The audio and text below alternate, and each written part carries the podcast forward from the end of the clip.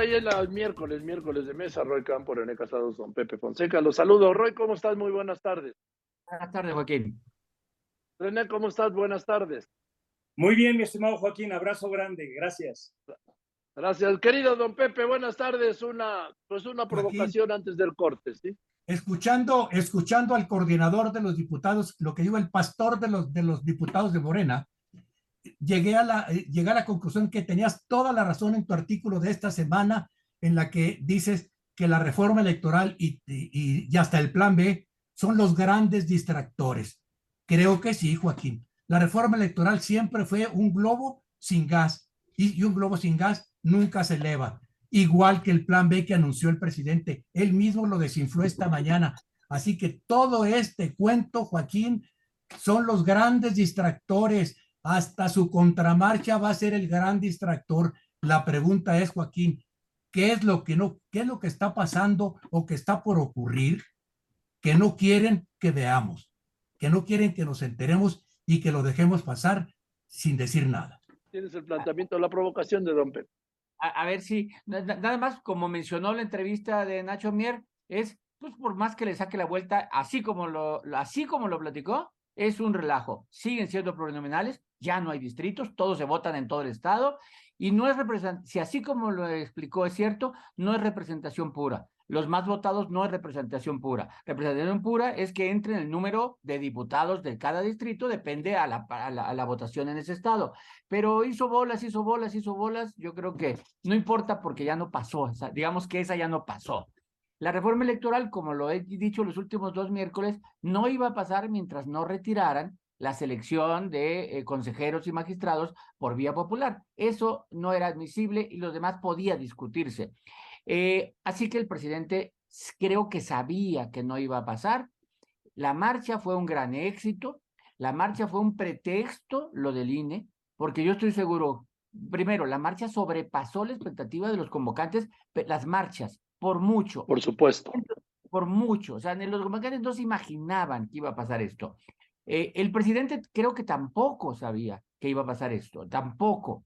Por eso invitaba al Zócalo, porque dijo no lo van a llenar. No, esa marcha sí hubiera llenado el Zócalo. Eh, Sin duda. Entonces, ¿qué, los primeros resultados de la marcha son dos. Uno, la demostración a los partidos que están sobrepasados. O sea, los partidos quedaron sobrepasados. Ahí la, los, los personajes no tuvieron nada que ver con los partidos.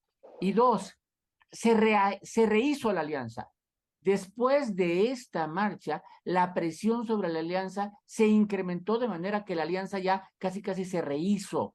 Ya, ya se perdonaron afrentas y hoy la, la alianza está nuevamente planteada para parar esta reforma y ya están pensando en el 23 y 24, así que seguramente veremos alianzas. Ese es el primer resultado.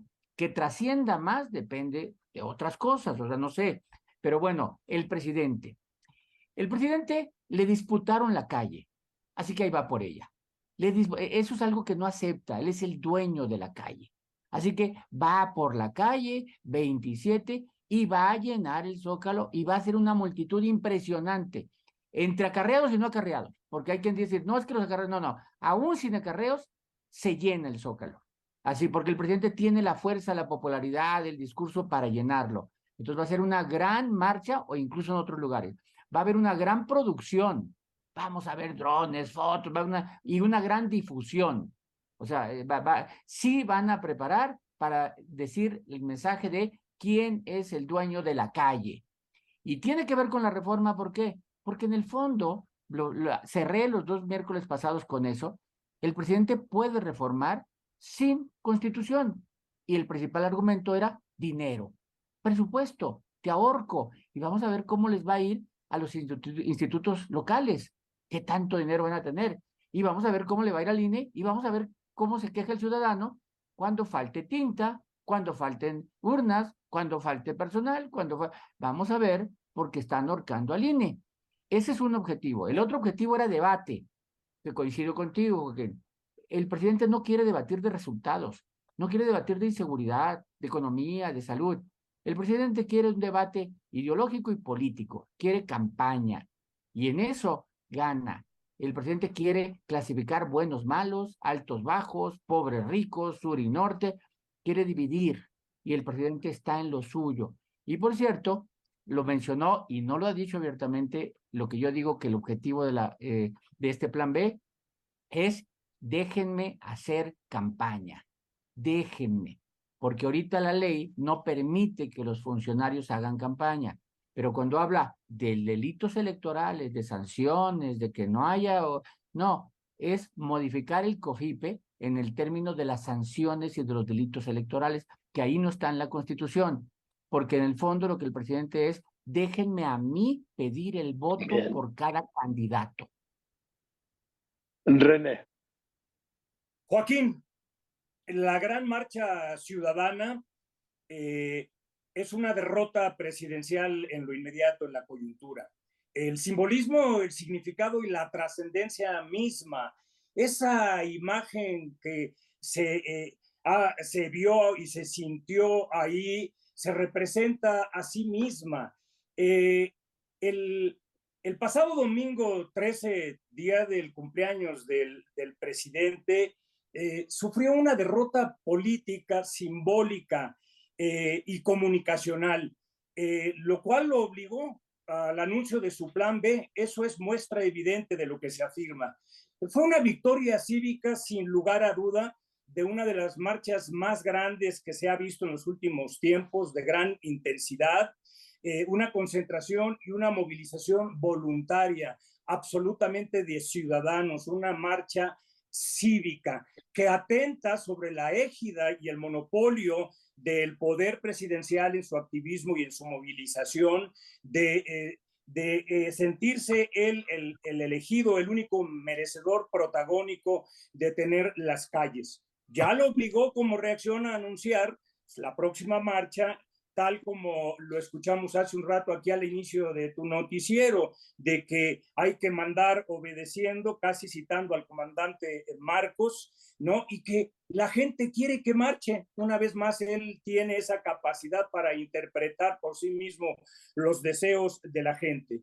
El enojo la ira, la cólera, la cólera, la burla, la mofa y la sorna y la descalificación reflejan y desnudan de cuerpo entero lo que en mucho es el temperamento, el carácter y la personalidad eh, presidencial.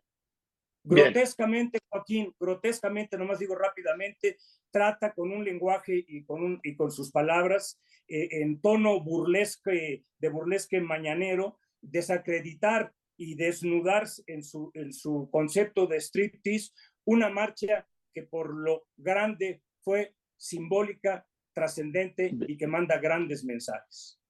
Gracias, don Pepe.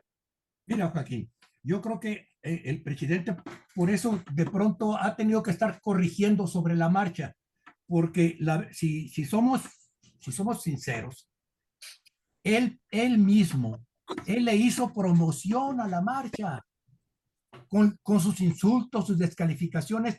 Toda la semana pasada estuvo insultando, descalificando, injuriando, y él le hizo promoción. Toda la gente disgustada por el empobrecimiento de las clases medias, por, los fracasos que, ha tenido el gobierno en muchas áreas, la gente salió enojada, las clases medias salieron enojadas. Y el presidente nunca calculó que fueran tantos los que fueran a salir. Eso todavía lo tiene más enojado. Y la prueba, Joaquín, es que esta contramarcha, yo estoy en desacuerdo con Roy. No, no, no. Roy, Morena está en el poder, tiene todos los recursos del poder a su disposición. Va a ser a la vieja usanza de hace 50, 60 años. Van a ir mi, cientos de miles, vas a ver, van, a reunir cuando menos, y las cifras te van a decir que hubo dos millones de personas congestionaron el centro histórico de la Ciudad de México. Esa es la movilización que va a hacer, porque tiene que demostrar que él es el líder.